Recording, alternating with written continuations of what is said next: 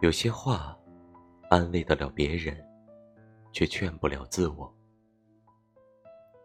作者，是吗？不知道你有没有这样的感觉？当身边的朋友向你倾诉的时候，不管是工作也好，感情也罢，你总能给出中肯的提议，总是能说得头头是道。虽然不能完全解决朋友的烦恼，但也必然能舒缓朋友的情绪。可是，同样的事情若是发生在自己身上，那些劝慰别人的话，似乎一句都想不起来了。就算想起来，也好像都失了效，一点作用都没有。有时候也会笑话自我，别人的事情一下就能想明白。放到自我身上，却又变得犹豫不决、优柔寡断。其实那是因为，当你看待别人身上的发生的事情的时候，你是站在旁观者的角度，能比当局者更能看得清周围的局势。而当自我陷入其中的时候，就难免彷徨，难免伤神。可是这件事情，换个角度想想。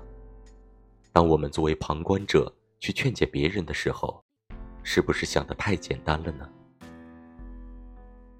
每个人都有自我的经历，每个人都有自我的生活方式。劝的人按照自我的想法去说，听的人一时能够理解，却无法完全照办。所以呀，有些话你能安慰得了别人，让别人换个角度，一时宽心。却无法成全自我，让自我永世无忧。毕竟人活在这世上，注定被七情六欲所缠绕，被闲杂琐碎所牵绊。道理虽说很多，可谁又能完全听着大道理过好这一生呢？其实我们不必勉强自我，如果一时没力气跨过眼前的坎，那就停下来歇歇。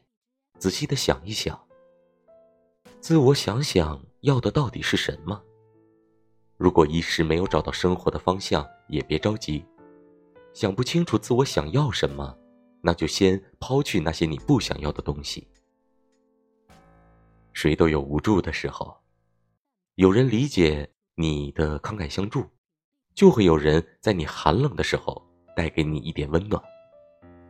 时间是向前的。所有的事情都会过去。劝不好自我，那就好好睡一觉，来日方长，总有拨开云雾见月明的那一天。